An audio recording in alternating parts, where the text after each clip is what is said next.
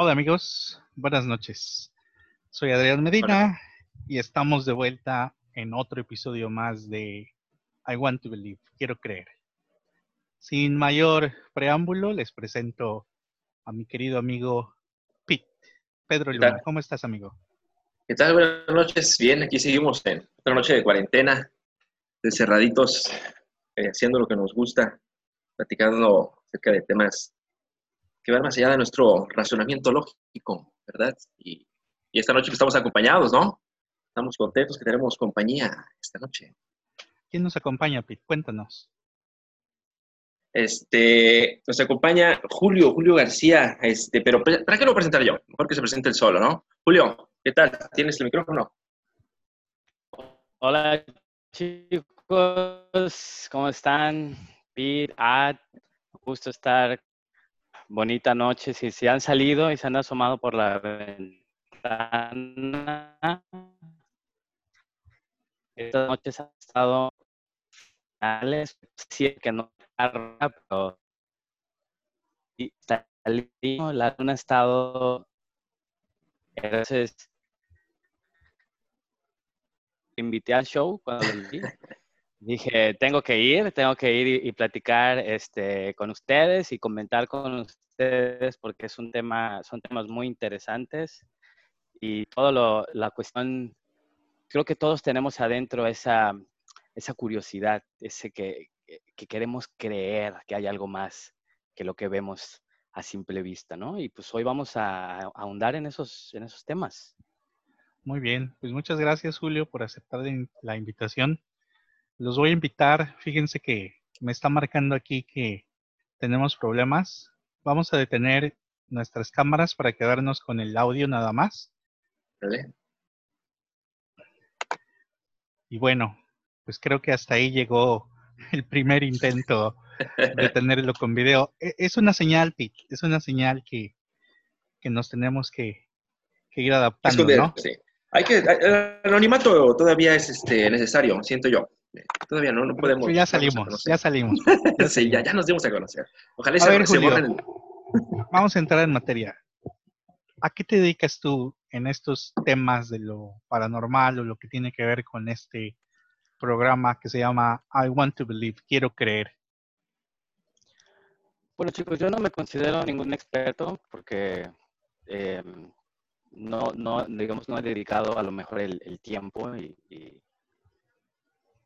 el tiempo para eh, eh, ahondar en estos temas de manera profesional, pero siempre eh, me ha emocionado mucho el tema de la ufología. Desde niño, este, es algo con lo que crecí. Todos los que, niños que crecimos en los noventas, crecimos en el mero auge de, la ufología. No sé si por ahí recuerdan ustedes en aquellos tiempos las, los programas de Nino Canún. Este, donde se hacían estas reuniones bien interesantes, donde se invitaban a los expertos y se hablaba de muchos temas, entre ellos los ovnis, que fue de los más populares. Y bueno, esto despertó en mí este interés eh, con, con, la ufología y crecí viendo los expedientes secretos X y crecí este, siempre rodeado de este lore. Y posteriormente fui a la escuela de Derecho, yo soy licenciado en Derecho, y entonces empecé a, a, pensar en, en, los ovnis como, el tema de los ovnis como una cuestión de evidencia, ¿no? O sea, ¿qué, qué se necesita para probar que, que un caso es, es, es, un buen caso, que tiene un buen sustento y qué es lo que, lo que podemos usar para desechar otros casos? Entonces, a partir de eso, empecé yo a investigar ciertos casos que a mí me llamaban la atención porque estaban bien soportados, que yo creo que si se hubieran presentado ante un juez, el juez hubiera determinado, hubiera fallado a favor. Entonces, a partir de eso, hice yo una, una pequeño experimento, que es un, canal de YouTube que se llama Archivos Secretos OVNI, por ahí lo pueden buscar en YouTube. Ese logo es el, el ojo que todo lo ve y el triángulo como el Illuminati, por ahí lo van a encontrar fácil. Y ahí me he estado yo recopilando varios casos que yo considero muy interesantes porque tienen un muy buen sustento y son casos que cumplen con requerimientos que para mí son esenciales, que es número uno, que sea un caso documentado por una fuente oficial. Es decir, no nada más un testimonio, sino que haya habido una parte, una dependencia que haya recopilado y eh, plasmado la información de forma oficial, que haya tenido un impacto en el mundo físico, no nada más él vio una luz en el cielo y desapareció. Porque pues sí, puede haber muchos casos y hay muchísimos casos así, pero nos deja sin, sin a dónde partir, ¿no? ¿Dónde está lo, lo físico que yo puedo comprobar? Y además, casos que han, que han resistido la prueba del tiempo. A mí me gustan los casos históricos, los casos que han pasado 10, 15 años y todavía no se han podido, no se han podido probar que no fue cierto. Y de hecho la evidencia sugiere lo contrario. Y esa es mi, mi, mi experiencia en el mundo de la, de la ufología, chicos. ¿Cómo ven? Wow, pues me dejas muy sorprendido. Yo la verdad sí pensaba que era más de, miren, este, aquí están los videos del gusano cósmico. Miren, aquí está esta persona que dicen, sí, las personas pueden decir, no sé, acá tenemos esta expresión, pueden, pueden decir misa. Y yo la verdad quiero creer, Julio, yo quiero creer. Pete, cuéntanos. Sí, sí pues este, eh, relativamente es eso. Eh, creo que hay demasiados testimonios, para empezar, acerca de lo que es este fenómeno. Eh, hemos este, recopilado, ni siquiera me quiero ir muy lejos, ¿no? Como siempre me gusta aterrizar esto aquí en el, en el plano de lo local, ¿no? Aquí en nuestra ciudad, aquí en Costa Rica, hemos tenido también avistamientos ¿no? de, este fenómeno. Eh, no sé, yo imagino que tú, Adrian, recordarás perfectamente eh, el caso que tuvimos en, en, la parcela 14. Es muy, es muy eh, famoso y es nuestro caso más significativo en este tema. Sí, es este, prácticamente nuestra bandera, ¿no? En cuanto a lo que es el fenómeno ovni aquí en la, aquí en la ciudad, ¿no? Eh, que es un caso que, que generacionalmente eh, se ha ido hasta cierto punto perdiendo. Eh, mucha gente ha dejado, ha dejado que, el tema se vaya quedando en el olvido, ¿no? Y, y, como bien comenta, comenta Julio, es un tema bien documentado, es un tema que mucha gente atestiguó, ¿no? Inclusive diarios, locales y nacionales estuvieron dándole cobertura. Tan es así que este caso llegó con Nino Canún, estábamos comentando eso eh, al respecto, ¿no? Llegó con Nino Canún, con Jaime Maussan, este caso, ¿no? Eh, ¿Tú qué recuerdas de este, de este caso, ¿Qué, qué, registro mental tienes de, del caso de la parcela 14? Ok, pues le voy a, como si se lo contara a Julio para que esté enterado y, que nos diga si, habías escuchado algo. Yo recuerdo que en, esa, en esas fechas, y no ubico bien el año, pues era un estudiante, tal vez de prepa, de, de secundaria, tal vez, no lo recuerdo bien, y yo solo me enteré de lo que la gente decía. Estábamos hablando de una época en la que no había internet, estamos hablando de una época en la que no había celulares. Este, ¿Estoy en lo correcto, Pete? Es correcto, fue en el 1992, de hecho. 1992. Mayo de, 1992, 22 de mayo. Entonces me enteré de oídas de que había habido, este, en, en concreto, la aparición de algunos círculos, los describían como si algo hubiera quemado el, pasto. Eh, recuerdo muy bien que daban la referencia que fue muy cerca de una escuela, tal vez una primaria o un kinder, que los niños lo pudieron ver, luces en el cielo o algún destello que decían algunas personas que no creían que era el reflejo de una lámina. Y las fotos y la evidencia, no es la evidencia, los testimonios que la gente tenía se limitaban algunas fotos y yo llegué a ver esas fotos en el, en el periódico y eh, pudo conseguir algunas fotos, se estuvo documentando sobre este caso en específico y bueno, las publicó en, en, en, un post aquí en, la página de I Want to Believe de Quiero Creer. A, a grosso modo, yo como un estudiante de 12, 13 años, es del único que me enteré y aunque para mí siempre fue un tema que me apasionó, que me llamó la atención, como todas estas cuestiones paranormales que en algún momento me vi interesado en el tema, pues dije, wow, qué, qué situación y aquí tan cerca, a unos, muy pocos kilómetros de mi hogar, pero fue todo. Ni pedí que me llevaran a ver, ni fue una situación que a mí me haya tocado vivir, y simplemente me llegó a través de terceros y nunca a través de alguien que me haya dicho, sí, yo estuve ahí y lo vi. Y para mí, en, en, en esencia, esa es mi experiencia con este caso en específico. Es como si yo te lo contara, Julio, y, y te preguntara si tú tenías dos cosas. Primero, que si tenías conocimiento de este caso en, en la ciudad de Poza Rica, Veracruz. Y si tú nos puedes contar de algún caso interesante que tengas más de primera mano o alguna experiencia propia. Bueno, la, el conocimiento de ese caso de, Poza Rica, de la misma manera que muchos, yo me enteré por, a pesar de que estamos relativamente cerca, yo me enteré por efectivamente el programa de, Nino Canún y la presentación de, del caso en Maussan y se me hizo un caso pues muy interesante. Era, ese era los 90 fue la década de los ovnis, para muchos el despertar de, del interés, ¿no? Y muchos casos estaban pasando en, pues literalmente en nuestro patio trasero, ¿no?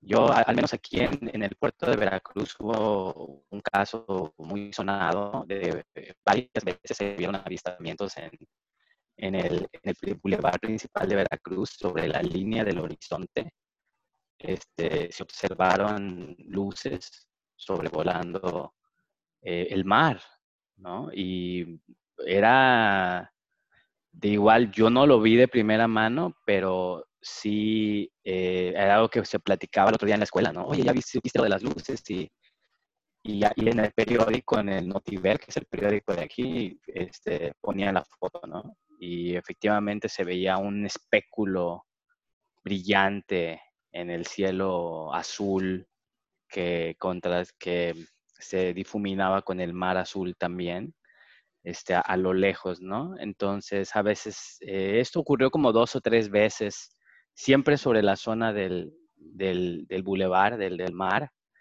y pues eh, fue algo que, que, creo que durante esa época de los noventas muchos estuvimos pendientes de, estos avistamientos. Yo de primera mano no tengo una experiencia que pueda yo decir, me pasó, vi una luz, vi, vi un ovni. Algo que puedo decir, la única experiencia que a mí me ha pasado, yo recuerdo que estaba yo muy chico, de haber tenido unos 9, 10 años, quizá menos, quizá unos 8, 9 años. Y recuerdo que yo dormía en una habitación donde había una litera. Mi hermana dormía abajo y yo dormía arriba. Y curiosamente la cama estaba pegada a una ventana, un ventanal muy grande, ¿no? Claro, tenía su protección para no salir volando al piso de abajo. Y recuerdo que mm, una, es, y lo recuerdo tan, vi, tan vívido como, como si hubiera pasado. Yo recuerdo que esa noche me levanté eh, misteriosamente, porque yo tengo un sueño muy pesado, me levanté a, como a las, no, no sé la hora, pero ya era tarde, era, no, todos estaban durmiendo, me levanté y me asomé por la ventana como por instinto. Y cuando abrí la ventana vi lo que a mí me pareció la luz más brillante en el cielo que yo jamás haya visto. Era una luz que a mí me pareció en ese momento antinatural, ¿no? Y me acuerdo que yo me levanté a mi hermana y le dije, oye, es que tenemos que, mira que hay un ovni afuera en, el cielo y tenemos que tomarle una foto. Y mi hermana, además, pues como cualquier hermana mayor, mi hermana me lleva 10 años, me dijo, ah, ya pues, chamaco, ya a dormir, ¿no? Y yo estaba asombrado viendo esa luz y, y, no sé en qué momento me quedé dormido. Ya después, ya más grande, pude a lo mejor pensar que era Venus, que estaba particularmente brillante esa noche, pero pues uno nunca sabe, ¿no? Que, que es, a lo mejor uno está tan cerca de lo desconocido que, y no se da cuenta, ¿no? Wow. Muy bien, Pete. Muy bien, este, perdón, ya la costumbre de, de dirigirme a Pete. Gracias, Julio, por compartir. Entonces, no, no sé, y, y, a lo mejor no, no me quiero ir muy rudo. Este, yo, yo sí puedo compartirles una experiencia de primera mano. Algo terrible que me pasó a mí con este fenómeno, fenómeno de la ufología y fenómeno ovni de los aliens. La verdad, fue una experiencia muy desagradable que, que la verdad hizo mella y me, me, me hizo cuestionarme este, ciertas creencias que yo tenía y ciertas ideas. Este, la verdad sí me, me expondría, me voy a exponer mucho al hacerlo, pero les advierto que se van a desilusionar. No es lo que ustedes piensan y van a terminar desilusionados de mi experiencia ovni. Pete, no sé que, si tengas algo que comentar acerca de lo que nos comenta Julio. Eh, pues eh, realmente eso, ¿no? Lo, sorprendente que puede llegar a ser encontrarse con una, eh, una experiencia de ese tipo, ¿no? Llámese una luz, llámese un destello, ¿no? Son cosas que al no saber nosotros qué somos, pues ya tienen ese nombre, ¿no? De, objeto volador no identificado, porque pues no lo podemos nosotros encasillar en que sea un avión, en que sea, no sé, luego decían globos aerostáticos, ¿no? Mientras no se sepa qué es, mientras no haya este, una prueba contundente de lo contrario, pues podrá ser algo que no imaginemos, pero tal vez no podrá ser un, objeto de, otra galaxia, por así decirlo, ¿no?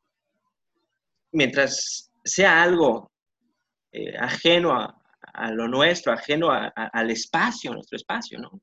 Eh, tenemos que llamarlo Omni por, lo que es, ¿no? Prácticamente. Y, comentaba Julio, ¿no? Acerca de los, este, de las luces que, se veían ahí, este, por el mar, ¿no? Que ya se, se, llamarían OSNIs, si, la memoria no me falla, ¿no? Que son los objetos sumergibles, no identificados. Pero bueno, Adrián, tú tenías este, un relato, ¿no? Algo que comentarnos. Me dejaste realmente también este, picado con lo que ibas a decir. Bueno, pues yo, yo siento y, escuchando sus, sus, comentarios, creo que caemos en, en una colección de, decía Julio en un principio, no de evidencia, sino de ¿Cómo, lo mencionaste, Julio? El, videos, fotos, relatos, ¿qué son? Bueno, son, ah, hoy en día hay tanta información, estamos, estamos sumergidos en un mar, ahora con la tecnología y el Internet, de información que nos perdemos, nos perdemos. Y, y desafortunadamente hay mucha gente que por ganarse un like se, ah, hacen muchos videos fake y, testimonios que no son con tal de, ganar una fama efímera, ¿no? Y eso no es nuevo, eso en el fenómeno OVNI ha pasado siempre. Por cada caso que podemos decir que tiene un buen sustento real, hay cinco casos que están, que es gente que está solamente buscando eh, de una u otra manera lucrar o aprovecharse de un fenómeno que es real. O sea, no hay una duda de que el fenómeno ovni es real. No estoy diciendo de que hay naves alienígenas sobrevolando nuestras ciudades, porque eso sería irme dar una declaración muy, muy atrevida. Lo que puedo decir es que desde, desde que el hombre ha tenido registro escrito, el hombre ha registrado ver luces en el cielo sin poder explicar qué son. Efectivamente, ese es el concepto más puro de un ovni. Y hoy en día, este, los casos siguen, siguen apareciendo, desde Cristóbal Colón, que en su bitácora de viaje, de navegación, escribió efectivamente la, presencia de luces misteriosas en el cielo. Este, se cree también que en China muchos los avistamientos de, de dragones podrían haber estado asociados, la creencia que ellos tenían de estos seres mágicos, místicos, voladores, podría estar asociado con eventos en el cielo que ellos no podían describir. Y a lo largo de la historia ha habido siempre, siempre esa constante de que están ahí, son reales, el, fenómeno es real, pero claro, hay que ser muy cuidadoso, hay que, hay que a veces ponerse los zapatos de investigador y, sopesar la evidencia con, lo que es solamente ruido ¿no? y desinformación no sé si por ahí va tu pregunta. Sí, exactamente. Me encanta tu respuesta y me sorprende. No nos conocíamos hasta ahorita que estamos intercambiando este, palabra. Y yo sí pensé que ibas a ser una persona que decía, no, es que los, los seres extraterrestres están entre nosotros. Y estás usando las, la terminología y, y, eso me agrada, eso, eso me hace querer creer aún más. Porque lo que me estás diciendo es, miren, existe algo inexplicable y no puedo decir categóricamente que hay naves extraterrestres, no puedo establecer que hay seres extraterrestres tal y como lo manejamos en el folclore. Si nos vamos a lo más básico es, hay aliens, hay alienígenas, hay extraterrestres entre nosotros, nos visitan, nos están viendo. El fenómeno existe como tal, es un fenómeno. Y creo que pasaría lo mismo con las cuestiones paranormales. La gente dice, la gente cree, hay quienes queremos creer, pero no hay nada contundente. Para mí, todas estas cuestiones de las que hemos hablado, de los duendes, de los demonios, de las sombras, de los críptidos que me enseñó mi querido amigo Pete el término, y ahora de, del fenómeno, no hablando del fenómeno de la existencia de extraterrestres, pues para mí son cosas que, que, que, no son concluyentes y que no, que no existen. Me parece muy interesante. Pete, antes de yo poder proceder a, a contar mi, mi vivencia y, creo que, te vas a quedar más sorprendido. No sé si tú hayas recopilado algunas experiencias de, nuestros queridos amigos usuarios de redes. Vi que, que, por ahí hiciste un post en tus redes y, se, se, desvivieron por, por comentar, amigo. Vi, vi varios comentarios. No sé si tuviste oportunidad de recopilar algunos. Claro que sí, este, estuvimos eh, platicando con, con, los amigos, ¿no? con los contactos, y si ellos tenían directamente algún eh, eh, hecho, ¿no? algún acontecimiento, alguna experiencia con este fenómeno. ¿no? hay uno que me llamó mucho la atención, hay varios, ¿no? Realmente ahorita tengo este a la mano, de Alex Ferioli, ¿te sonará ese nombre tal vez? Ah, un gran amigo también. Saludos para el buen Alex, sí. Ajá. Cuéntanos. Sí, sí. Sí, eh, te leo brevemente lo que nos comentó Alex. Eh, él nos escribió, dice, fue por el 2004. Éramos siete amigos sentados a las faldas de una pared. Platicábamos anécdotas y chistes. Alrededor de las 5 o 6 de la tarde, eh, todo parecía ordinario, como siempre. No obstante, este típico y casual momento eh, donde todos solemos hacer una pausa para quedar en silencio, se hizo notar. Y fue así cuando todos, al parecer sincronizados, viramos la vista al cielo, debido a un flashazo eh, descorsentante, se me fue la palabra, perdón, que nos robó la atención. Y dentro de esa luz emergente, una extraña figura apareció trazando una trayectoria con tanta velocidad que dejó un rastro en las nubes, similar al rastro de un jet. pero lo más extraño de esto fue que la estela se dibujó de manera precipitada y un nuevo flashazo en la posición en la que ahora estaba el objeto que ya había recorrido una gran distancia en relación a donde surgió. Desapareció sorprendentemente, escena que fue presidida por ese rastro en las nubes que se difuminó a una velocidad impresionante. Tomando en cuenta que un rastro de avión o jet tarda mucho en desvanecerse. Dicho esto, todos nos quedamos boquiabiertos, pero emocionados de que fuésemos varios quienes lo presenciamos. Y me hubiese sentido apenado o intimidado de compartir este acontecimiento si hubiese estado solo. Eh, es lo que nos comenta eh, Perioli acerca de este suceso que vivió aquí en la, aquí en la zona. algo muy parecido al flashazo ¿no? que nos estaba comentando Julio. Eh, eh, eso es lo que me hizo realmente relacionar ambas historias, ¿no? Además, pero ahorita quisiera compartir este, este testimonio que nos, nos compartió Ferioli. Eh, no sé cuáles sean sus impresiones, chicos, de, lo que nos eh, compartieron en redes.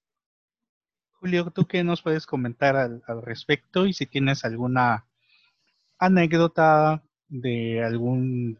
Yo sé que que, eres este, eh, estudioso del tema, No sé si quisieras compartir tu opinión acerca de lo que comentó nuestro amigo Ferioli en nuestra red, bueno, en las redes de, de PIT, o si tú tengas alguna algún, algún caso del que nos quieras platicar. Gracias, Ad. Fíjate que me parece que muchísima gente tiene experiencias inexplicables en los cielos, cuando ven a los cielos, y, sin embargo siempre existe el, miedo a, hablar, el miedo a, comunicarlo por el, por qué dirán, ¿no? El hacer el ridículo. Fíjate que una, una situación muy similar vivieron y han vivido y viven hasta la fecha por muchos, por muchos años los pilotos de vuelos tanto comerciales como militares quienes a lo largo de, la historia em, han sido testigos de fenómenos aéreos difíciles de explicar. Y estamos hablando de personas que están entrenadas para, poder distinguir un fenómeno meteorológico de otro avión, de un reflejo. Son eh, personas que tienen un entrenamiento exhaustivo, ya que llevan vidas eh, a, cuestas, ¿no? Cuando ellos van piloteando un avión. Entonces, cuando ellos hacen una declaración, estamos hablando de un ojo entrenado, ¿no? Un ojo que difícilmente se va a equivocar. Eso no quiere desacreditar, no lo digo para desacreditar el hecho de que cualquiera de nosotros va a ver el cielo y va a confundir un pájaro con un ovni. No. yo, yo creo que la experiencia que tuvo este, esta persona de las redes es una experiencia que, es muy real, muy válida para él y que probablemente eh, si hubiera más de dónde poder investigar, sería un caso muy interesante. Si no lo comento lo de los, los pilotos porque eso es una eso respalda de que efectivamente hay testimonios de personas entrenadas, capacitadas en, ver los cielos, de, inclusive personas que se dedican a control, quien es, es, su trabajo, ¿sí? El, reconocer los aviones y reconocer los fenómenos este, aéreos que se presentan, que han reportado este tipo de, avistamientos, que no se puede probar más, no tenemos más de dónde agarrar más que un B, ¿no? Pero bueno, ya el hecho de que sean tantas personas y de que haya personas entrenadas, profesionales, que aún así lo hayan dicho, creo que le da mucho peso. Fíjate que aprovechando, quiero, quiero comentarles acerca de un caso que yo documenté en mi canal. Eh, fue uno de los primeros, de hecho ese caso me hizo abrir el canal, así, porque fue un caso que a mí, como con mi mente de, abogado, ¿sí? de recopilando la evidencia, me pareció un caso brutal, brutal, en el sentido de que, de que yo creo que a mí no cabe la menor duda de que, de que es una evidencia real y, realmente les invito a todos a que eh, cuando tengan un ratito libre, se vayan al Wikipedia o se vayan al Internet y se pongan a googlear el nombre de Frederick Valentic. Frederick Valentic, con B, B chiquita. Valentic con CH al final. Realmente, si quieren convencerse a ti, amigo Ad, que tú estás como que entre quiero creer, pero a la vez no quiero creer, te invito a que te pongas, a que te sientes una tarde y googles este nombre. El caso es impresionante, es impresionante en la evidencia real. Para empezar, es un, estamos hablando de un piloto con 150 horas de vuelo. Un piloto joven, 20 años, pero experimentado. Que tuvo quizá la experiencia más aterradora que yo vaya, que yo haya podido, me hizo, me puso la piel de gallina. ¿Sí? La experiencia de él. Y es una experiencia que está documentada en un reporte de investigación después del incidente y durante todo el momento que tuvo la experiencia estuvo en contacto con la torre de control. La torre de control tiene la grabación de él narrando los hechos paso a paso.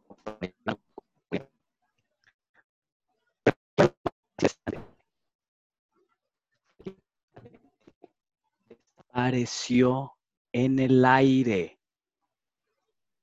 Frederick Valentic dejó de existir en este planeta el día que tuvo su encuentro. Eso es algo que no se puede, no se puede arreglar, eso, eso no puede ser fake. O sea, él desapareció, su avión desapareció. Hubo una búsqueda por una semana, una semana después de la desaparición, por aire y por mar, por rastros del avión. muy corto. ¿sí?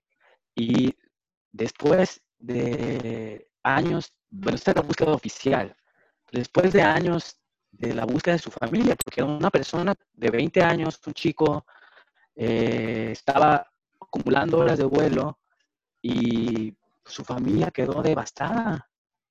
Y su familia lo buscó por muchos años más. Nunca hubo rastro de Frederick Valentic. Se tuvo que hacer una, se hizo una, un funeral representativo y la familia tuvo que cerrar ese caso con, con, esa pérdida tan terrible que que nadie, nadie eh, estaría dispuesto a, jugar con eso, ¿no? El caso de Frederick Valenti está documentado bien interesante porque pueden ver en Wikipedia, pueden encontrar el documento oficial de que expide la Real Fuerza Aérea de Australia, porque es un, piloto australiano. Es un país que es muy así que un documento, un documento de investigación formal donde especifica de dónde salió eh, Frederick, quien estaba saliendo de una de las de la costa de Australia, de un lugar que se llama Moorabbin, viajando hacia la, una isla que se llama King Island, un vuelo de aproximadamente 60, 60, 70 minutos, una ruta que él había hecho infinidad de veces. Él además tenía, era un vuelo nocturno, sí, pero eso no era una, eso no era algo nuevo para Frederick, eh, ya que él ya había completado y, estaba certificado como eh, operador certificado en instrumentos para vuelos en condiciones meteorológicas nocturnas. O sea, él había viajado y estaba certificado para viajar de noche. Esto ocurrió el 21 de octubre de 1978. Curiosamente, octubre el, 10 días antes de Halloween y em, salió, era un vuelo de rutina, su único interés era acumular más horas de vuelo, iba a salir de Moorabbin, llegar a King Island, recoger a unos amigos que estaban ahí y los iba a traer de regreso a Moorabbin. Hasta se llevó cuatro chalecos salvavidas en el avión para recoger a sus amigos. Nunca llegó nunca alcanzó a llegar a la isla de King Island. Eh, lo más interesante de todo este caso es que, y lo pueden encontrar en Wikipedia, está el transcript. Y si se ponen a buscar un poquito más en internet, pueden encontrar el audio original de la conversación de Frederick con la torre de control. Les va, les va a poner la piel de gallina les va a poner la piel de gallina. Les, voy a contar un poquito cómo acontece este, este transcript. Eh, en el momento que él sale de Morrowind, inmediatamente abre comunicación con la torre de control. Y durante todo el vuelo está en comunicación con la torre de control hasta el mero momento de su desaparición él estuvo en comunicación con la torre de control. Entonces, prácticamente todo lo que pasó fue, fue atestiguado de manera auditiva por la torre de control. Muy, muy interesante. Empieza con un vuelo normal, dice eh, dice Melbourne, aquí Delta Sierra Juliet, así es como se identificaba su aeronave y pregunta a la torre de control, ¿existe algún tipo de tráfico conocido abajo de 5000? Se refiere a abajo de 5000.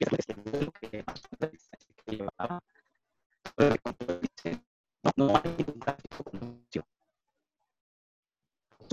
que en ese momento él estaba viendo algo que le hizo preguntar a la torre de control si había otro, otro, otra aeronave.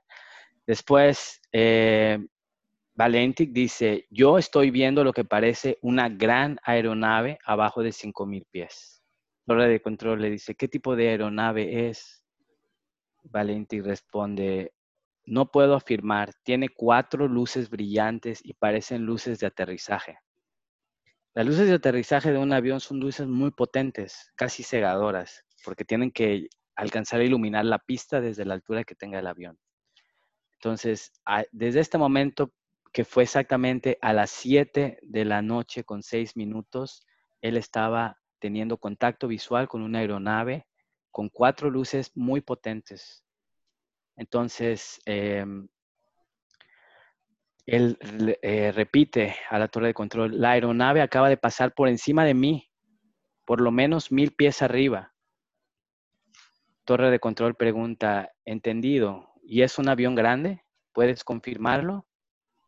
Él dice, desconocido, debido a la velocidad con que viaja, no, no, no creo que pueda ser ningún avión de la Fuerza Aérea de esta zona de control le dice, no tenemos ninguna aeronave conocida en los alrededores. Después él dice, la aeronave se está aproximando ahora desde el este en dirección hacia mí. En ese momento se queda el micrófono en silencio por unos segundos. Después vuelve a repetir la torre de control. Me parece que está haciendo algún tipo de juego. Está volando por encima de mí dos o tres veces a una velocidad que no consigo identificar torre de control pregunta, ¿cuál es su nivel actual? Él dice, mi nivel es 4500, eh, 4500. Así es como dicen el transcript. Y confirma que no puede identificar la aeronave. Pregunta torre de control. Él dice, afirmativo, no puede identificarla. Torre de control le dice, entendido, por favor, stand by. Después, uh, aquí está la parte que, les empieza a poner la piel de gallina, chicos, cuando dice, torre de control no es un avión. Es, y en ese momento el micrófono se queda abierto por varios segundos. Torre de control, al ver que no responde, pregunta, ¿puede describir la aeronave desconocida? Él vuelve en sí, dice, está sobrevolando por encima de mí, es de una forma alargada. El micrófono se queda abierto. Y después dice, no es posible identificar más con esa velocidad. Está delante de mí ahora, Melbourne. Torre de control responde, ¿qué tan grande es el objeto desconocido? Y él dice, parece que está persiguiéndome. Lo que estoy haciendo ahora, lo que está haciendo ahora es orbitar y la cosa está orbitando encima de mí. Tiene una luz verde como metal, todo es brillante en su exterior. El micrófono se queda abierto y después eh, responde, desapareció, simplemente desapareció.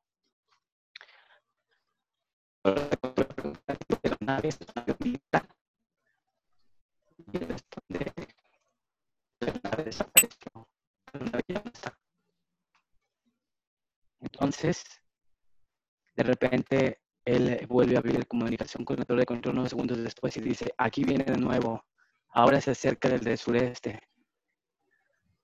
Del, vuelve, a, vuelve a decir Valenti, torre de control, el motor no responde, marca 23, 24 y la cosa está, empieza a toser. Control le dice, entendido, ¿cuáles son tus intenciones? Y él dice, mis intenciones son ir a King Island, a, Melbourne. Esa nave extraña está flotando encima de mí nuevamente. El micrófono se queda abierto. Está flotando y no es un avión.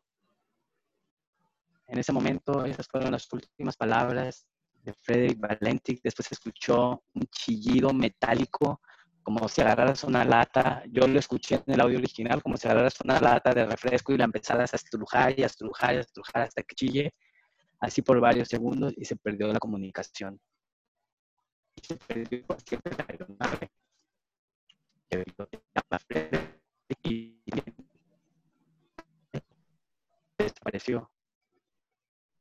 Esto, todo está documentado, nada de lo que les estoy contando aquí me lo estoy imaginando, todo esto lo estoy sacando directamente del documento oficial de la investigación que se hizo, porque pues si un avión se pierde en la nada, ustedes saben que se de una investigación este, importante, ¿no? Porque pues tiene que determinarse si fue un ataque terrorista, si fue un suicidio, si fue, etcétera, etcétera, etcétera. La investigación, después de que la investigación oficial se terminó, el incidente, se determinó como indeterminado. No pudieron dar una respuesta a la desaparición de Frederick. Este caso, cuando yo lo escuché por primera vez, cuando escuché el audio original, les juro que tuve pesadillas. Si yo me hubiera puesto en los, los zapatos de ese piloto, no sé, fue algo aterrador el escucharlo, el verlo, lo que describe y ese, ese caso hasta el día de hoy me atormenta, sigo pensando en qué pasó con Frederick, sigo pensando si estamos seguros, cada vez que tomo un avión, veo por la ventana, pienso en esa situación y, y, es muy interesante el hecho de que la forma como está documentado el caso y, las circunstancias que se dan, en, este caso, este,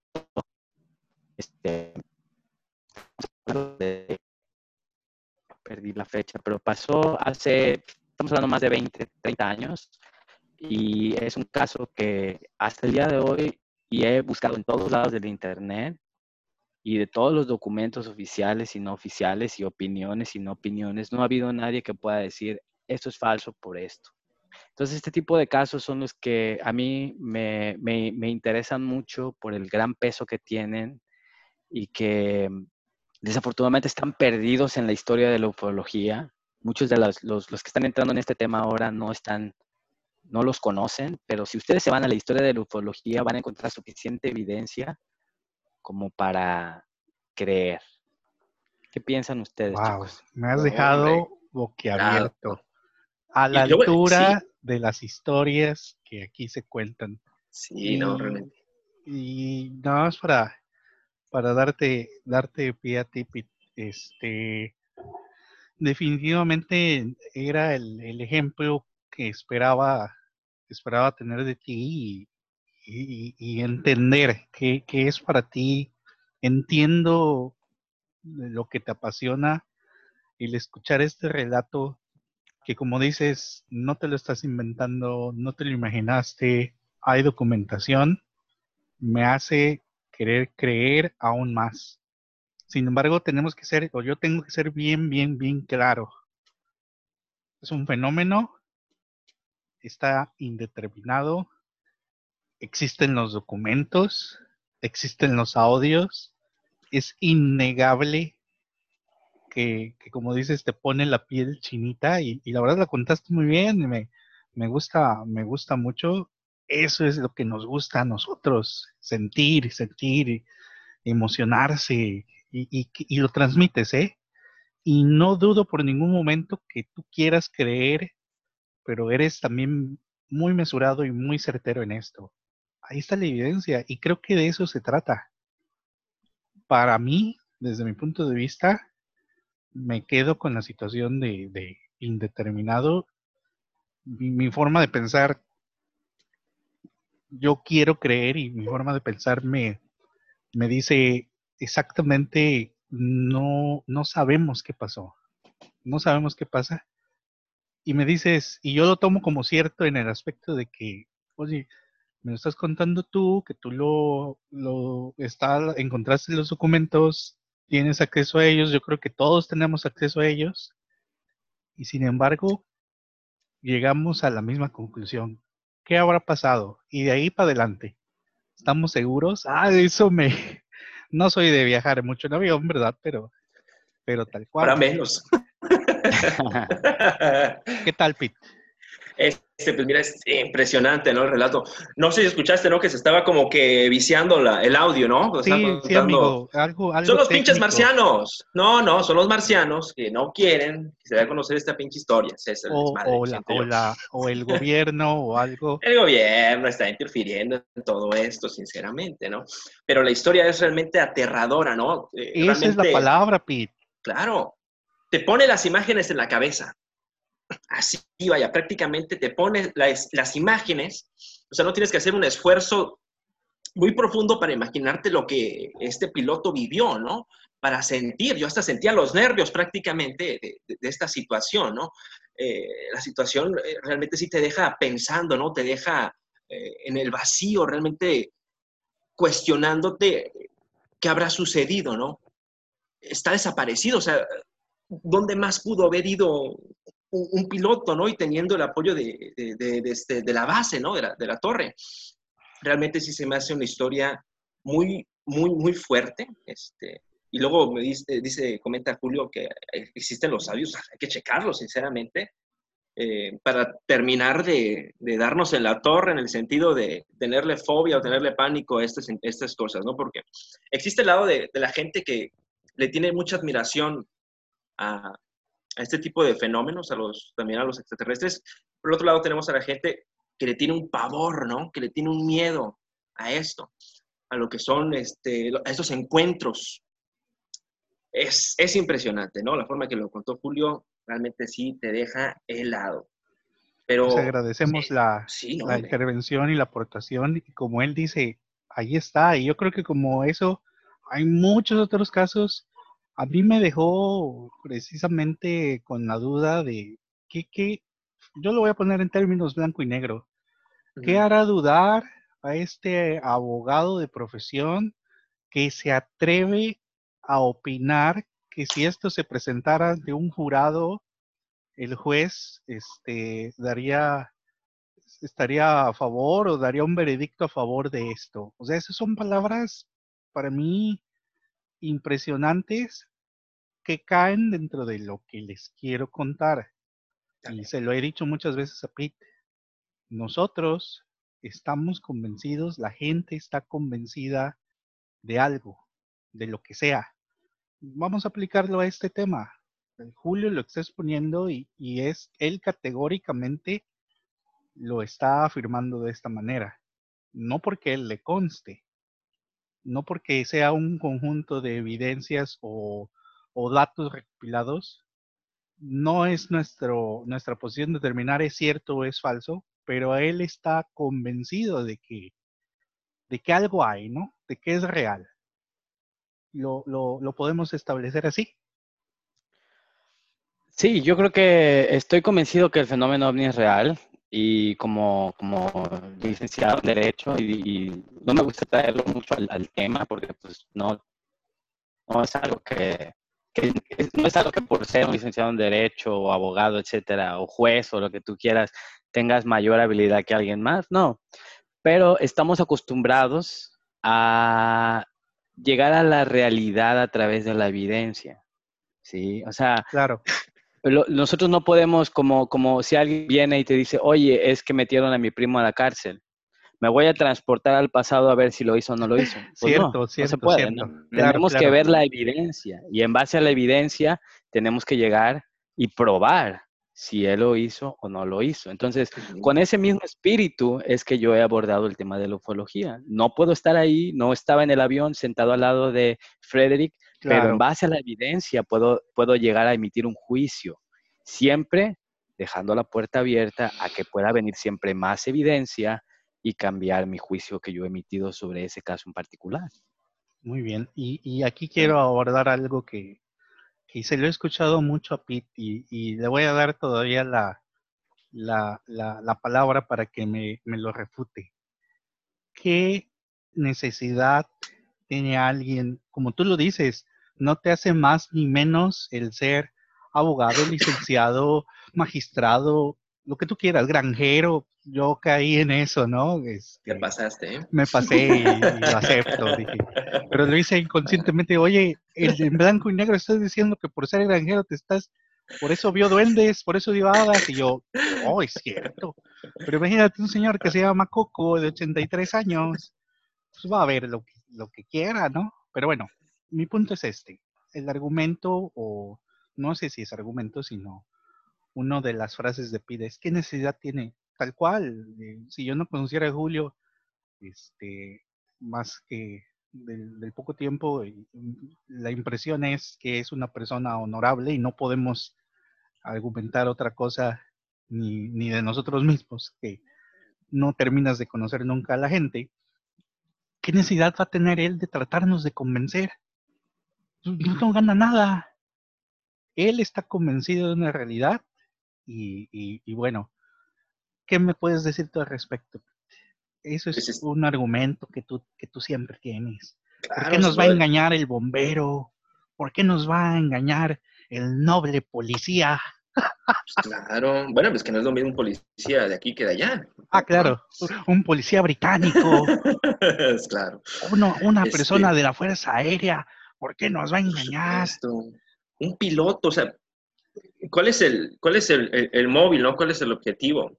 ¿Qué ganancia estás sacando tú de, de esta historia, no? Eh, No, Simplemente engañar bobos, no hay ninguna prácticamente, ¿no? Eh, lo decía Julio, ¿no quieres ganar los likes? Oye, ni siquiera había Facebook en aquella época, ¿no? ¿Qué ibas a ganar? ¿Atención? ¿Ibas a ganar este foco de, de- de la prensa? ¿Para qué? Tú no quieres eso, ¿no? Prácticamente es... es, es es lo algo que no sabemos, Pete, es lo que no sabemos. Sí entiendo lo que me están diciendo, pero realmente, y no digo que no sea cierto, porque si hay evidencia y está documentado, no puedo negar que eso está ahí, pero que eso sea una explicación a la existencia de naves extraterrestres, no que ustedes lo estén diciendo tampoco, pero nos da indicios, ¿no? Nos da indicios y, y es lo que nos hace querer creer. Se Exacto, los planteo así y la pregunta va directamente al, al buen Pete. Pete, en el tiempo que llevamos de conocernos, que son ya varios años, cabrón, Eso, varios sí, años, Chingo. ¿qué harías si el señor maestro Adrián Medina, que soy yo, te dijera que yo tuve una experiencia con un alienígena?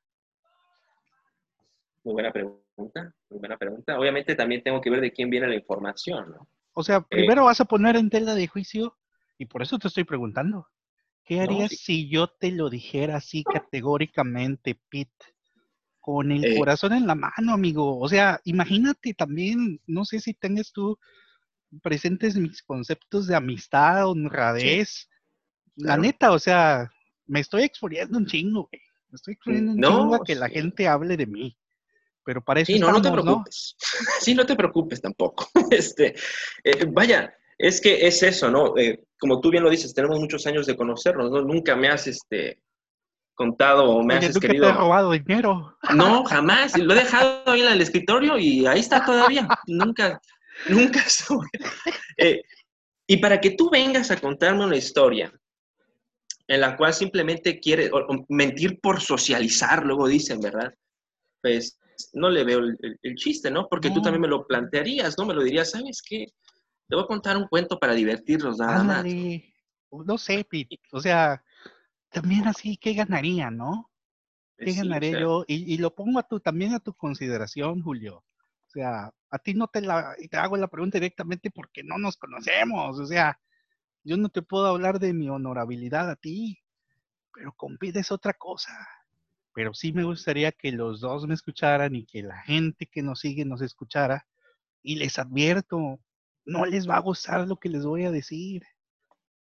Pero es categóricamente no es un engaño. Es algo que a mí me pasó y que yo viví de primera mano. Que me hizo cuestionarme mis principios. O sea, ¿han oído esa expresión de que eh, tu vida pasa frente a tus ojos?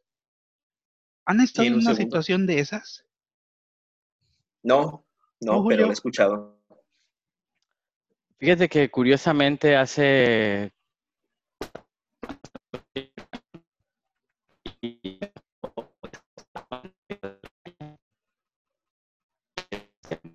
literalmente en ese momento, después de que me pasó el camión por encima y quedas como perro atropellado en, en la calle, Terrible, estaba yo, quedé yo, quedé yo consciente. Estaba yo completamente lúcido. O sea, me qué bonito hubiera sido perder la conciencia, pero estaba yo completamente lúcido. Entonces, este, pues yo estaba esperando, en ese momento estaba esperando morirme. O sea, simplemente dije, qué forma tan estúpida de morir. Cerré mis ojitos y dije, "Lle- como dicen en el Facebook, llévame Diosito. Y, pues no pasó. me morí. Y Pero pasó, pasó, la pero vida. O sea, tú- nunca pasó. Nunca pasó. Estaba yo esperando ese momento en que pasara mi vida frente a mí. no pasó. Qué feo. Qué feo. Pensé que me ibas a entender. Pues yo Estás solo en esto, Adrián, ¿eh? Yo se lo digo, o sea, no, tengo de dónde agarrarme. Nos hubiéramos puesto de acuerdo para que dijeran que sí. Pero se los aseguro y te lo, te lo digo, pongo en tela de juicio a consideración, no en tela de juicio, pongo a consideración de Pete, de Pedro Luna, esta historia que me pasó a mí, que no me la vino a contar nadie. Tengo antecedentes de, afición por esto de la, de la ufología, antes de que se llamara así. Yo, yo no sabía, yo era un niño. Yo fui a una conferencia de Jaime Monzán en Tampico. Yo seguía sus documentales y cápsulas en la televisión me acuerdo los sábados en 60 segundos, 60 minutos se llamaba. Él era conductor y ahí empezó él. Ya después sacó Tercer Milenio, ahí ya no me gustó. Pero yo fui aficionado de pequeño y, lo relaciono pues, con esa afición que, mi padre tenía, no una obsesión, una afición, así como a quien nos gusta la historia de, los duendes y la historia de los espantos. Yo él veía que lo apasionaba esto y, pues, y veía y le gusta y hasta la fecha, ¿no? Pero no somos investigadores y no somos de, hueso colorado. Entonces yo siempre lo he tenido presente. Tuve una novia, ahora exnovia, este, y, lo ligo con algo que ustedes ya mencionaron, que tenía un pavor, una fobia a, a, a, la mera idea de la existencia y encuentro de estos extraterrestres. Ella me contó que en su natal Paraíso, Tabasco, o, por lo menos allá vivía, tuvo una terrible experiencia una noche en la que ella asegura categóricamente que ella vio un extraterrestre. Yo, en mi carácter de, de no creo, de solamente quiero creer, me mofaba de ella. Siempre, siempre era la mofa así como asustas a los niños pequeños de te va a llevar el coco, te va, te va a salir el duende, que ya me escucharon mis sobrinitos y ya dijeron, ay, hasta ahora entiendo que nada más me estabas engañando, tío, ¿qué ganabas? Bueno, no volvamos a ese tema. Yo la, la, la asustaba con eso, le decía, mira, ahí viene el mira, ¿qué es eso? Le decía, así, o sea, yo me mofaba de ella Así como cuando asustas a la gente, mira, ¿qué es eso? ¿Qué se está asomando ahí? Es un alien. Ella tenía una fobia. Ella es psicóloga. Bueno, pues también tenía, tenía un, conflicto con eso, ¿no? O sea, no dudo, ahí fíjense mis, mis palabras, no dudo que ella está convencida de lo que vio es un alien. Y, y, hay muchos detalles al respecto y yo tenía muy presente esa historia. Sin embargo, este es el preámbulo a lo que a mí me pasó, Adrián Medina. Y les digo, me, me hizo cuestionarme mi mera existencia, así se los digo todo. Una noche, precisamente con esta persona, fíjense cómo lo relacionamos con los contactados. O sea, hasta ahorita estoy cayendo en cuenta en que esta persona podría caer me corrigen si no es así, en la categoría de contactada, no porque a ella la hayan dado un mensaje o algo, sino que ella había tenido una experiencia. Eh, eh, ¿Podría caer en esa categoría contactada, Julio? ¿Sí o no? Bueno, bueno. Ya lo contactaron a él. Se, nos fue. fue abducido. aquí está, aquí está. Este ahí está, ahí está. Estoy siendo contactado en este momento. Ah, perdón, perdón. Ah, pero nada más para que me contestes. Te, nos cortas, Julio. Julio, Julio. Que nos escriba la nave, Julio. Sí, aquí estoy, pero estoy teniendo un poquito de problema técnico. Me está diciendo la cosa esta que necesito cerrar unas aplicaciones porque estoy muy cargado. Entonces, por favor, continúa con, está muy interesante el background de la historia. Bueno, Quiero saber. Nada más dime. Si, Sí, ya nada más para, para terminar de contar. Si a esta persona que yo conocí tuvo una Ajá. experiencia que dice que ella vio un alien, no lo tocó, no le habló ni nada. ¿Ella es una contactada, sí o no?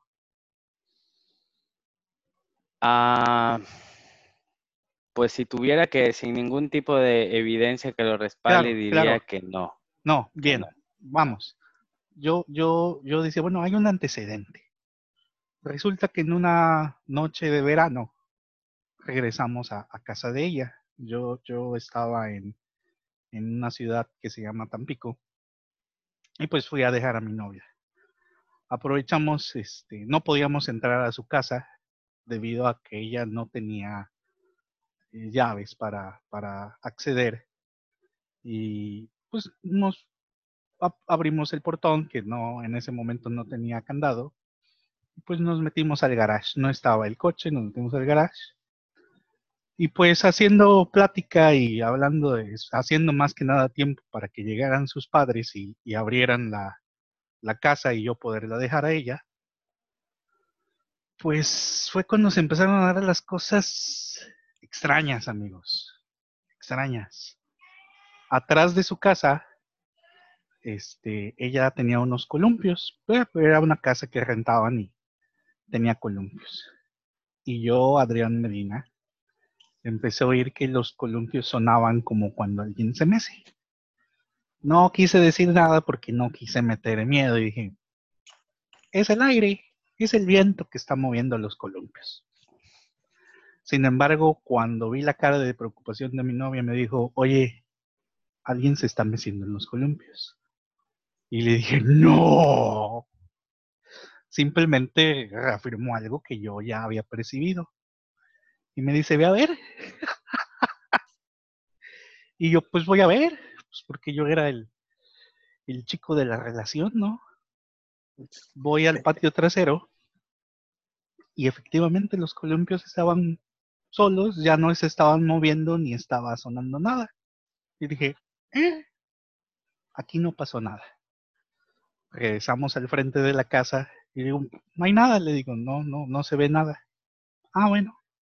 Seguimos platicando y nuevamente se empezó a escuchar como si alguien se... O sea, era un ruido que, que yo creo que ustedes pueden identificar de, de determinar, alguien se está meciendo en los columpios. Y me dice, Chirrido. Chirrido, me dice Adrián, ve. Tomo un segundo camino, contrario al, al del garage, y tengo que abrir una pequeña reja de madera. La abro, me meto, voy a los columpios, nada. Y ya no sonaban, o sea, no se estaban meciendo y ya no hacían ruido. Escuchen mis palabras. Regreso. Cierro la puerta de madera, la, la rejilla, porque lo recuerdo perfectamente. Cierro y vuelvo al frente de la casa y le digo, no hay nada. Y se vuelve a escuchar. No lo pensé dos veces, le digo, vete, crúzate la calle. Así, yo envalentonado, pero ya una cuestión de, de protección, porque yo pensé, alguien está aquí y nos está jugando una broma. Así, tal cual. Alguien se metió, o en el peor de los casos, alguien se metió y, nos quiere asaltar o quiere meterse a la casa y por mientras se está columpiando. No sé.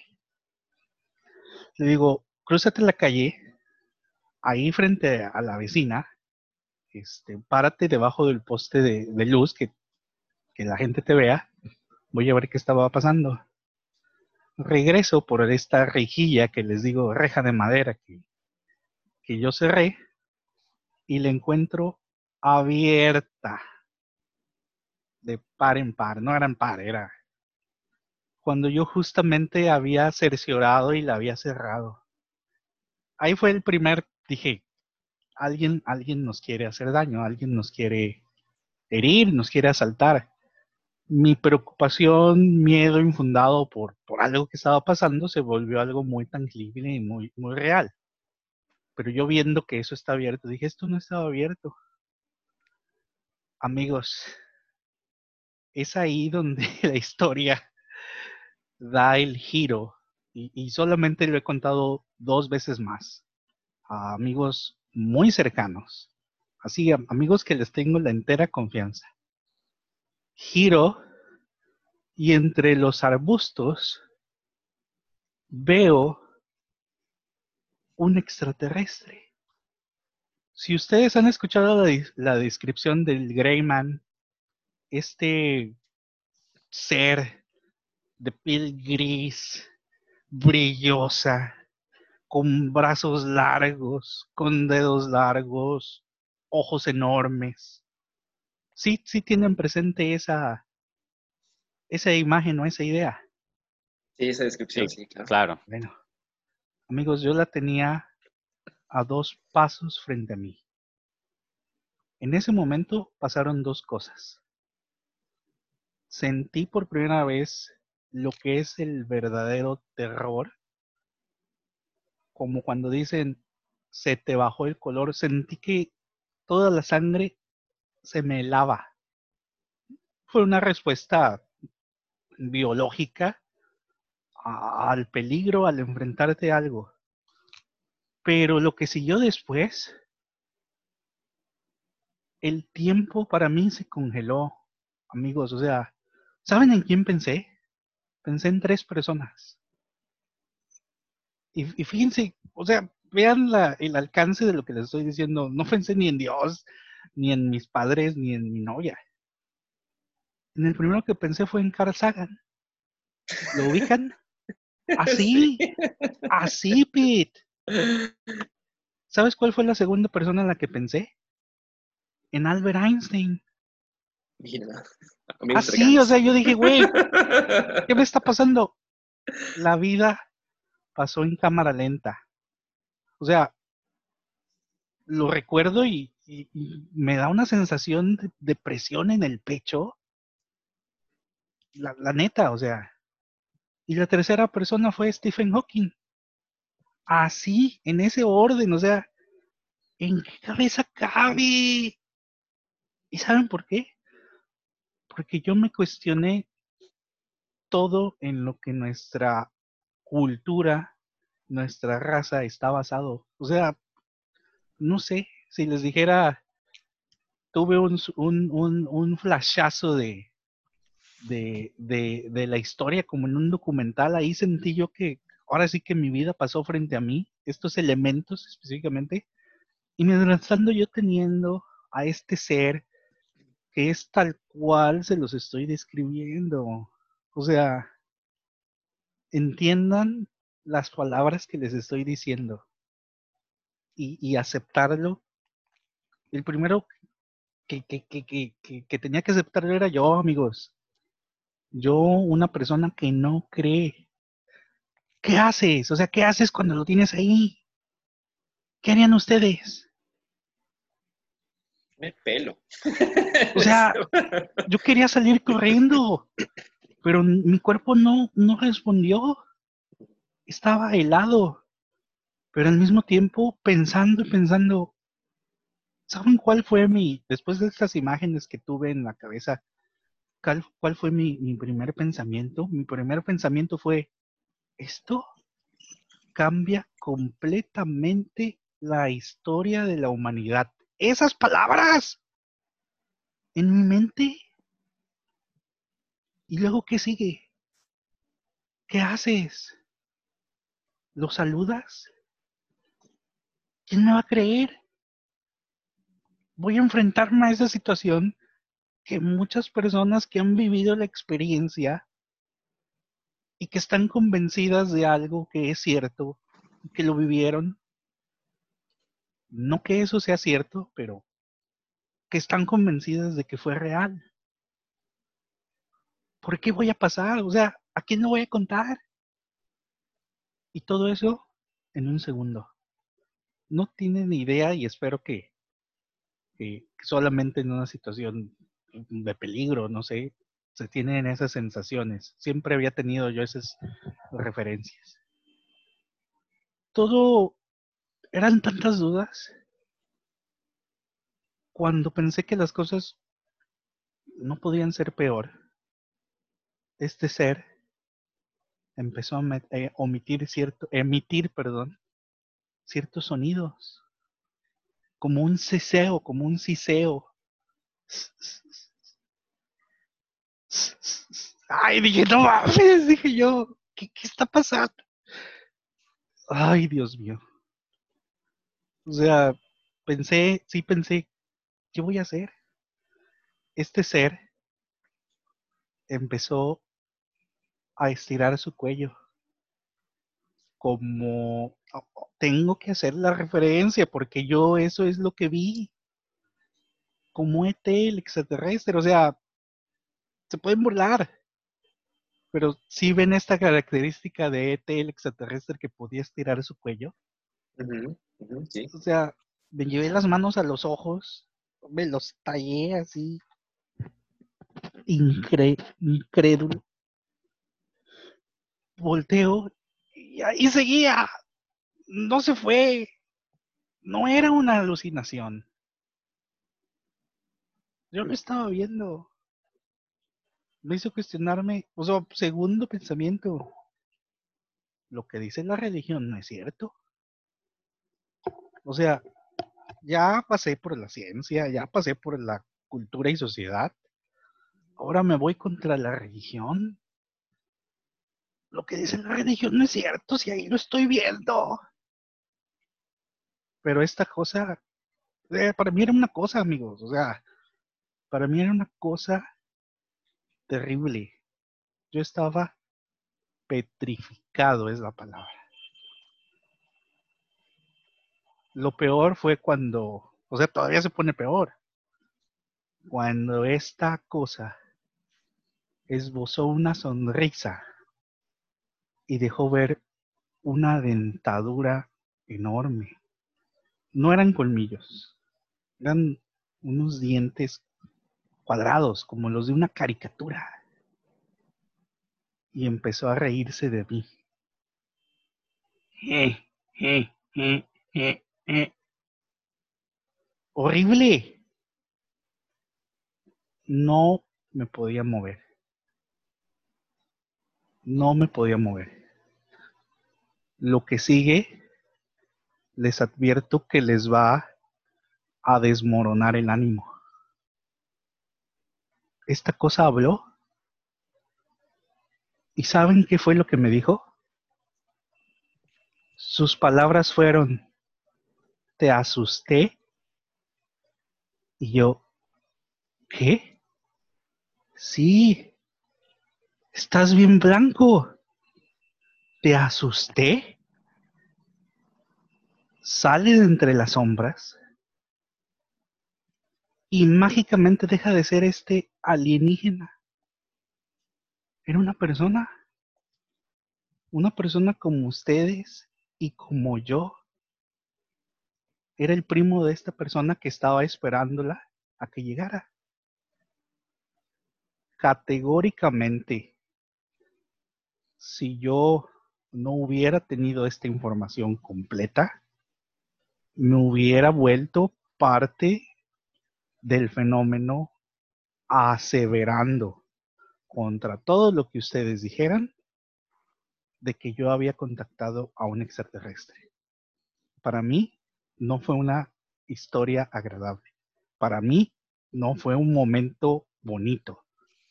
Fue un momento terrorífico que termina con este mensaje.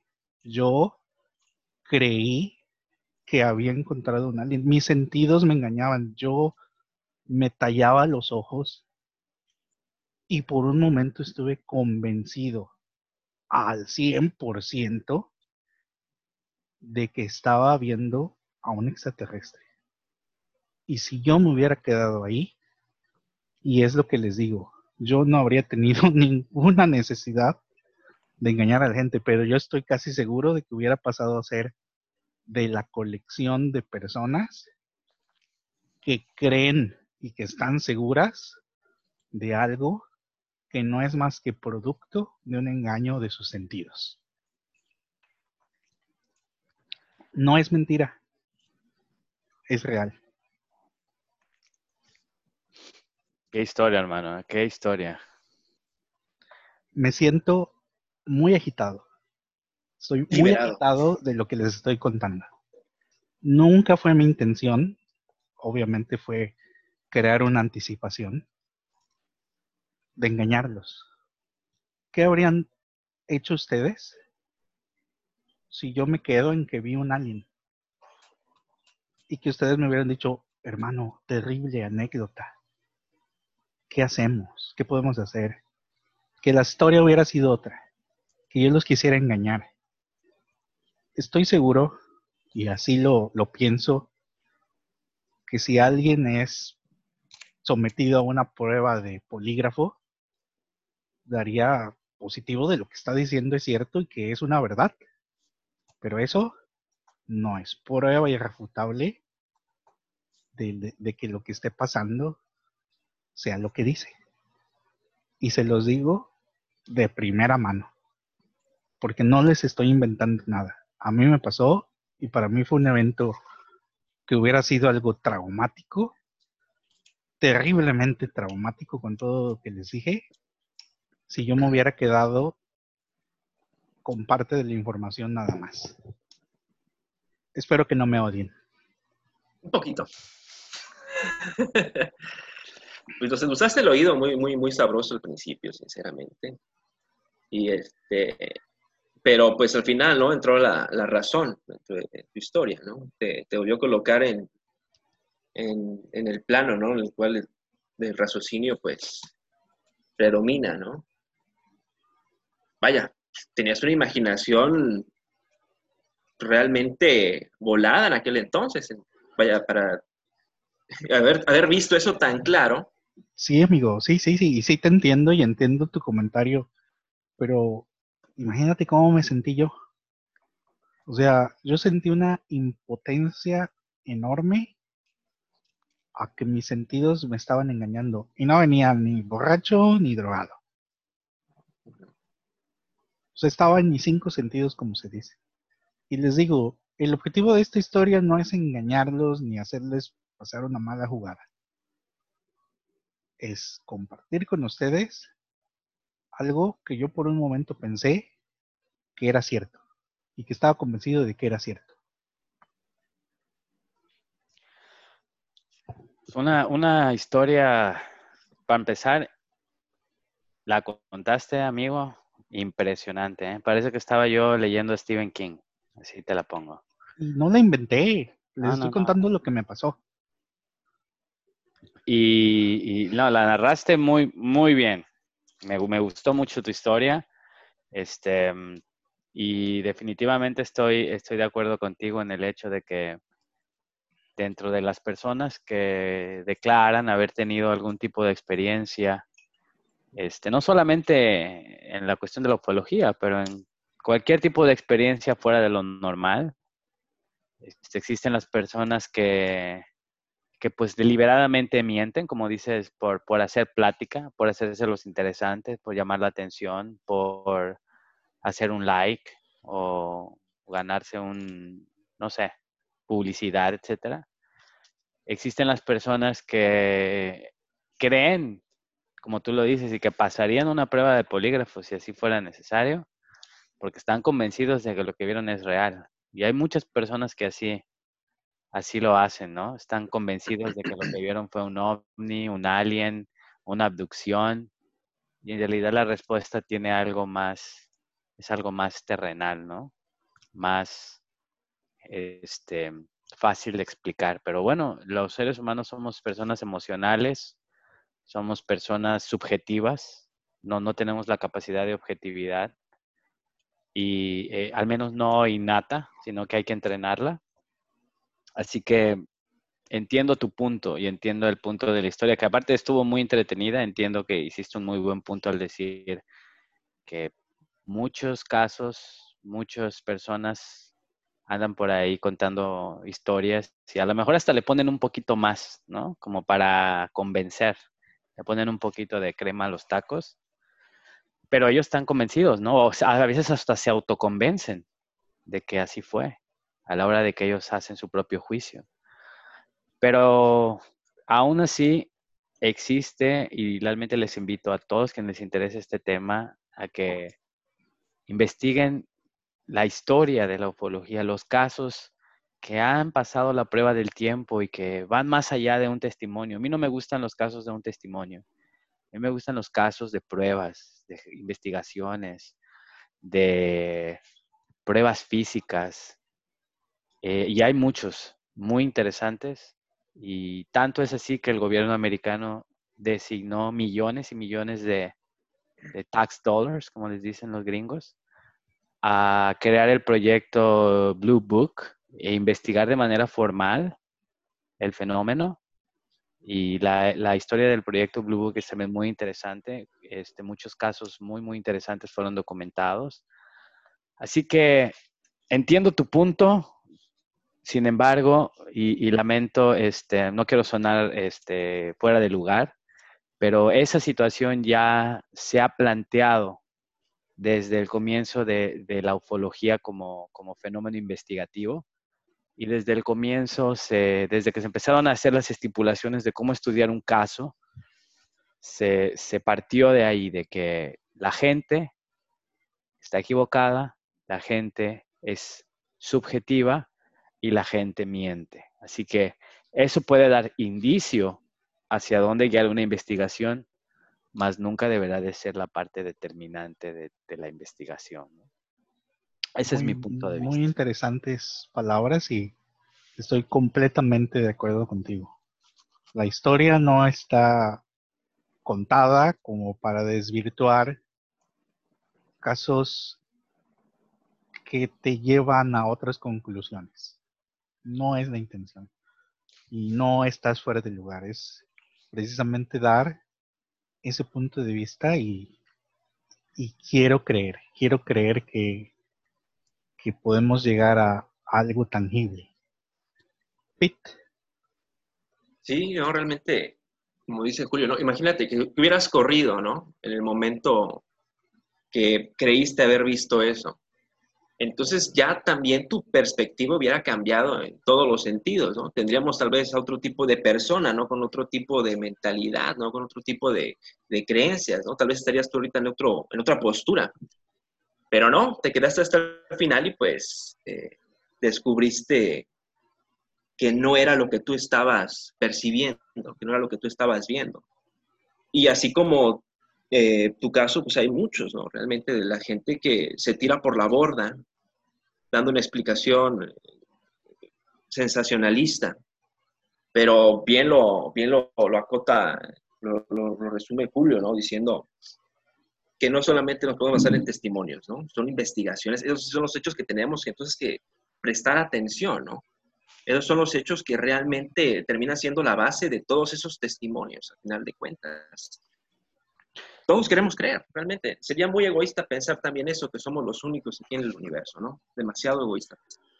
Antes de despedirme, disculpa, te doy la palabra ahorita, Julio. Sí, sí, claro, amigo. Este, le recomiendo a ambos y a todos los que nos escuchan temas relacionados con investigaciones y engaños. Busquen, ya no está en Netflix, busquen el documental que se llama A Good Liar un buen mentiroso. Es una persona o un mago de, de stage, un mago, un ilusionista, que dedicó su vida a exponer charlatanes, siguiendo el método científico. Búsquenlo, se lo recomiendo. Tiene mucho que ver que inclusive siguiendo el método científico, somos humanos y como dice Julio, mentimos, tenemos este, percepciones, estamos equivocados, pero chequenlo. Julio.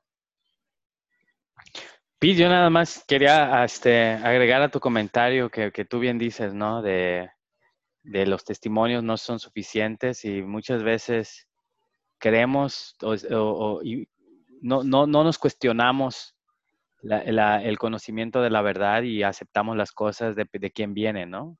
Es que me lo contó fulanito nunca miente, ¿no? Y él le pasó a él, le debe ser verdad, ¿no?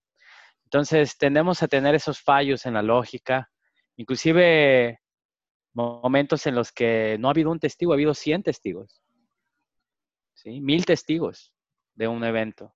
Y los mil testigos están equivocados, ¿sí? Porque los mil testigos llegaron a la misma conclusión porque vieron lo mismo, pero no por eso quiere decir que lo que vieron es verdad algo, eh, como lo que pasó con el milagro de, Fátima, ¿no? De donde aparecen esas luces en el cielo y este, las cruces y la gente cree que está viendo, que como un aro, ¿no? En el cielo y la gente cree que estaba viendo un milagro de Fátima y todos estaban convencidos, pero en realidad hoy en día podemos explicar que fue un fenómeno, o la, teoría dice que fue un fenómeno meteorológico, un, halo solar que, que, se genera a veces por las condiciones atmosféricas. Entonces, no es ni la cantidad de testigos y muchas veces ni, ni, ni, tampoco podemos apelar a la autoridad, ¿no? ¿no? porque el testigo fue Barack Obama, podemos decir que es verdad. ¿no? Cualquier ser humano tiene el mismo peso. Obviamente, como te digo, hay gentes que están entrenadas, que tienen experiencia, que lo hacen de por vida, que, pueden tener un poco más de peso, pero aún así no es suficiente. Aún así no es suficiente. Entonces, yo, yo siempre invito a, bueno, a todos los que les, les, gusta tu show a que seamos críticos, eh, pero sobre todo, comenté fuera del aire, que aprendamos a ser escépticos. Y con escéptico, como, como les comenté, se ha utilizado mal la palabra para hablar de las personas que no creen. La diferencia entre el que no cree y el que cree es cero. No hay ninguna diferencia. Si tú decides no creer en algo, no importa lo que te digan, o decides creer en algo sin importar lo que te digan, estás en la misma posición, solo que a dos diferentes lados del espectro. Eres un creyente. El no creer es creer. ¿sí? Yo les invito a todos a que seamos escépticos. El escéptico es el quien dice, voy a contemplar la información, voy a contemplar la evidencia, pero no voy a llegar a una conclusión. Voy a dejar siempre la puerta abierta para poder modificar mi juicio en base a lo que estoy viendo. Entonces el escéptico nunca dice yo creo, ni tampoco dice yo no creo. Yo dice en base a lo que he visto hasta el día de hoy, puedo emitir este juicio, pero sigo abierto a más evidencia. Y como bien lo recapitula el nombre de este maravilloso programa, creo que todos queremos creer, pero hay también que querer buscar la verdad. Fantástico cierre. Pete, ¿algo más? Sí, es eso, ¿no? Realmente, para redondear, ¿no? Eh, como lo hemos venido comentando, eh, hay que descartar toda, toda, toda, toda eh, lógica a veces, ¿no? Cuando antes de pensar en alguna teoría sensacionalista, ¿no? Antes de empezar a hablar de hechos que superan nuestra razón, hay que descartar todo eso, ¿no? Porque puede haber explicaciones, no podemos estar equivocados, como bien dice Julio, ¿no? Pero no porque esta persona nos esté diciendo que así es, pues así lo va a hacer, ¿no? Tenemos también nosotros que tener nuestro criterio. Eh, ya una vez, ya una vez este, quitadas todas estas capas, entonces eh, es, sí es factible, ¿no? Empezar a, a investigar, a ver qué es, qué, está sucediendo, ver las opciones alternas que tenemos, ¿no? Que van fuera del camino de, nuestro, de nuestra lógica. Y pues muy interesante, sinceramente. Eh, un gusto haber platicado con, con Julio. No, tenía, no he tenido oportunidad de platicar. Muy interesante.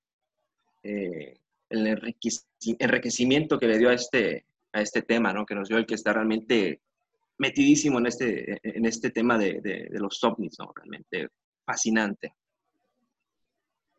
Muy bien, creo que con esto podemos cerrar. Julio, la verdad agradecemos tu aportación, la verdad me deja un excelente sabor de boca y yo no estoy cerrado a que volvamos a tocar temas en, en, otros programas de el mismo tema en otros programas para aportar más eh, vivencias, experiencias, inclusive relatos. Ahora nos faltó un cuento. ¿Había cuento, Pete?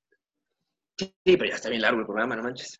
Pero yo sí lo quiero escuchar, cabrón. No, sé. Hombre, pero no. Sí, Julio, Julio quiere escuchar un cuento. Adelante, siempre, siempre abierto a una buena historia para cerrar. No seas tímido, Pete. Yo sé que la gente sí se avienta dos horas. Ah, mecha, pues a ver, a ver si no están ya este, así como que ya viendo para el cielo. Oye, y si no, pues le van a dejar y ya van a decir, ya la fregada. Ya basta. O le van a adelantar también, ¿verdad? el adelante, adelante real. Le voy a poner un, un, tres pesos de producción. Le voy a poner, si quieren escuchar el cuento, adelántenle al segundo tal. No se pierdan el testimonio de Julio en tal. Y con eso. Mm. exacto. Ok. Este, bien, el, el, cuento se llama La osamenta de Uluru Kata Juta. Hijo de, ¿y es de tu autoría? Sí, sí, claro, todos son originales, todos, todos. Te escuchamos. En todos mis años de arqueólogo jamás me había encontrado con singular experiencia, y hablamos ya de muchos años. Pero créanme, una osamenta como la que estaba en mi poder era motivo de orgullo, y no lo de cualquier estructura humana, ni siquiera es que perteneciera a un emperador o alto líder de siglos remotos. No, mi posesión era una de las osamentas gigantes del norte de Australia. La antropología prohibida, como muchos de los científicos han querido etiquetar este tipo de investigaciones, ha dado un golpe contundente a la ciencia. Han tratado de ocultar la información, pero es imposible este paso. La Biblia tenía, la Biblia tenía razón. Goliat no era una parábola. Los gigantes del Génesis 6, 1, 4 fueron reales. La prueba de eso estaba en mi biblioteca. Una osamenta con pedazos de carne seca aún pegados al hueso. Una extraña abominación de 10 pies de altura aproximadamente. Se notaba cierto erguimiento en estos seres al caminar. Su espina dorsal dibujaba una curva en la espalda. Cuenta con seis dedos en cada pie y mano, dos hileras de dientes superior e inferior, así como una quijada y cráneos prominentes y fuertes.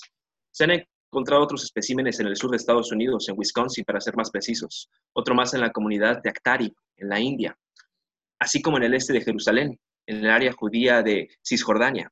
Muchos más fueron destruidas por científicos temerosos de la fantasía que se destapaba ahora todo eh, lo conservadoramente estudiado sería puesto en duda. Mi viaje al continente de Oceanía principió por los restos encontrados del hombre de Mungo, el primer indicio de vida humana encontrado en esa parte del planeta hace más de 50.000 años. Ahora al parecer se habían encontrado los restos de una pareja de ellos en el Uluru Kata Huta de Australia. Fui enviado por la Brown University, en donde funjo como catedrático, investigador y colaborador. En el aeropuerto fui recibido por un hombre de estatura regular y frente prolongada, Sam Perkins. Advertí su excitación al momento de abordarme. Notaba cierta locura en su mirada. Lo que sucedía es que explotaba por compartir conmigo el giro del descubrimiento en esa zona. Al llegar al Parque Nacional Australiano, reparé en la expectación y recelo de los investigadores. Con rapidez sacaban estudios y fotografías de los hallazgos. En el momento de mi arribo fui reconocido por la mayoría de mis colegas. Fui presentado por Perkins y conducido a la excavación inicial del hombre de Mungo. Aprecié el hueco en la tierra que dejaba ver los restos mortales de la pareja prehistórica. Pero lo que llamó mi atención fue cinco metros a la derecha, en donde una perforación en el suelo desnudaba la evidencia. El esqueleto gigante era cuidado y examinado. Con suma rapidez se extrajo los almentos. Había que apresurarse antes de que las autoridades federales tuvieran conocimiento del nuevo hallazgo. Según esto, ponía en riesgo la estabilidad social, la verdad es que privan a la humanidad de la información, valiosa. Es por eso que me di a la tarea de escribir mi experiencia en este viaje, a la cual adjuntaré evidencia gráfica. A petición de Perkins y un arqueólogo de Sydney, me fue encomendado trasladar conmigo la osamenta momificada. Existía el temor de que laboratorios del gobierno tuvieran conocimiento del mismo, por lo que cuanto antes un avión del Museo Autónomo de Arqueología de Australia fue puesto a mi disposición. El descubrimiento viajaba conmigo en una caja enorme de madera, tenía la obligación de resguardarlo y dar avance con las investigaciones, en lo que los expertos se trasladaban a mis, instalaciones domésticas. Era de suma importancia conservarlo, pues como se ha dicho antes, pocos son los que se mantienen ocultos por mayor seguridad. Cuando analizaba detenidamente el gigante de Uluru Kata pude apreciar su natural, su natural momificación. Por extraño que parezca, su carne marchita y dura era de una consistencia distinta a la del humano común, la duración de los tejidos y músculos de este parecían tener mayor resistencia que las nuestras. Disfruté el examine visual de la especie que, colocada dentro de una caja, levantada y apoyada sobre la base de los pies, mantenía la figura erguida en medio de la biblioteca.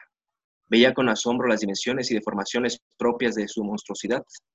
Proyectaba en mi mente cómo fue el andar de esta raza cuando vagaba en el mundo, aunque a la vez me aterraba pensar lo que sucedería si no existieran estos Goliaths correríamos una suerte indecible.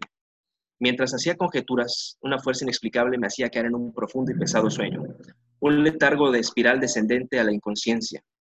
Cuando logré despertar, advertí la caja vacía, sin la osamenta gigante. Mi preocupación fue mayúscula y telúrica. Pensé que me habían drogado y robado el tesoro científico que por años había perseguido. Tomé el teléfono para llamar a Perkins. Solo el sonido de la estática me aturdía a través del auricular. Busqué infructuosamente indicios de violencia en las cerraduras de la casa. No existían siquiera huellas que dieran con un posible ladrón. Estaba demasiado asustado y sin respuestas. Tomé mi abrigo y decidí salir a tomar una caminata para despejar mi mente. Dar un paseo por los campos de mi localidad siempre me relajaba. Una zona netamente agricultora y alejada de los vicios y contaminantes citadinos. El cielo que esperaba azul lucía en un tono rojizo, ausente de nubes. Parecía un ocaso completo y sospechoso. Lo extraño del cielo me hizo temblar. Agitó más a mi persona. Tomé asiento en una banca rústica de madera mientras analizaba lo sucedido.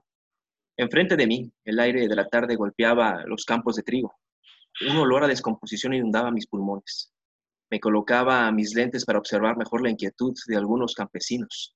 No podía distinguir palabras claras en sus balbuceos por estar alejados de mí, y el ladrar constante de sus perros no ayudaba en mi cometido. Corrían de un lado a otro mientras algunos más se encerraban en sus casas. Pensé que no sería buena idea continuar ahí, por lo que seguí mi camino pese a mi agitación. Durante todo mi paso pude observar los campos de trigo vacíos, sin nadie que los trabajase. Ni siquiera los cuervos me rodeaban cerca. El cielo rojo daba paso a la noche, por lo que me resultó prudente regresar a mis pasos ahora que me había calmado un poco. El frío viento seguía arrojando nauseabundas corrientes de aire. Cubría mi boca y nariz con el cuello del abrigo. De reojo observaba los terrenos de cultivo y de ellos emanaba un sonido que no era la estridulación de los grillos. Era un ruido vibrante que se acrecentaba. Mi temor me hizo correr los últimos metros hasta llegar a casa y emular lo que los demás campesinos. Encerrarme y poner candados a las puertas. Observaba desde la ventana. Existía una sensación de horror, de peligro a lo desconocido que jamás podré describir. En la mañana siguiente, los diarios de la localidad hablaban de sucesos macabramente extraños, de pérdidas en la agricultura del sector. Algunos temerosos campesinos contaban historias acerca de inusuales fenómenos que mataban su cultivo. En la página principal del diario solo se mostraba una foto en blanco y negro de un viejo agricultor siendo entrevistado.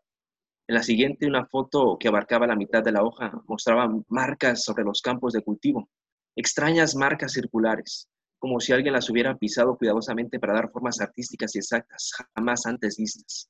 Los sucesos sucedieron ayer entre las 12 y las 4 de la tarde, tiempo en que ninguno de los entrevistados debe haber estado haciendo algo. Olores a podredumbre emanaban de sus campos. Un miedo generalizado en la zona obligaba a los campesinos a encerrarse en sus casas. También hacían alusión a un imponente cielo escarlata, un fenómeno pocas veces presenciado, solo con antecedentes en los terremotos de Virginia del Norte en 1975 y los incendios de los laboratorios de arqueología moderna de 1922. Esos, al menos documentados. Un extraño suceso en el cielo que buscaba una posible explicación en la baja densidad de moléculas de los gases que existen en el aire. Después de cerrar violentamente las hojas del diario, del diario intenté comunicarme reiteradas veces con Perkins. En el Museo Australiano desconocían su paradero. Se había esfumado. De los arqueólogos e investigadores que conocí ese día, no fue imposible entablar contacto con ellos. Me niega su existencia en todos los laboratorios y centros antropológicos de este país. De los amenta del gigante de Uluru Kata no he tenido noticias recientes. Sé que existen otros restos, pero desconozco sus paraderos. Los campos de cultivo de mi localidad se han ido secando y las figuras extrañas impresas en ellas se están perdiendo. El olor nauseabundo se lo ha llevado el viento. Lo que a veces no me deja descansar es ese sonido molesto, ese vibrar que surge del fondo de la tierra. No podría explicar lo que pasó el día en que dormí en un profundo sueño así de la nada, ni cómo sucedió el limpio robo del hallazgo. Lo que era una prueba contundente de distintas razas y muy alejadas de las que conocemos, se esfumó sin dejar rastro. El temor de seguir buscando la osamenta me ha hecho tomarme un receso en mis actividades. He dedicado tanto tiempo a buscar y hurgar en la tierra para conocer la historia de nuestros antepasados y remotos vestigios, que a veces siento que injustamente me he olvidado de levantar la mirada y mirar más allá del polvo que forma a las estrellas. Listo. Muy bien, Pete. Pues muchas gracias. Julio, nuevamente te agradecemos tu presencia. Nos despedimos. Mi nombre es Adrián Medina. Los esperamos en su nueva edición de I Want to Believe. Pete. Sí, muy buenas noches. Mi nombre es Pedro Luna. Que descansen, sigan en casa, no salgan, quédense. Julio. Buenas noches a todos. Descansen y este, estén seguros, manténganse en casita, como dice Pete, y disfrutando de, de estos temas tan ricos en estas épocas de cuarentena. Nos vemos.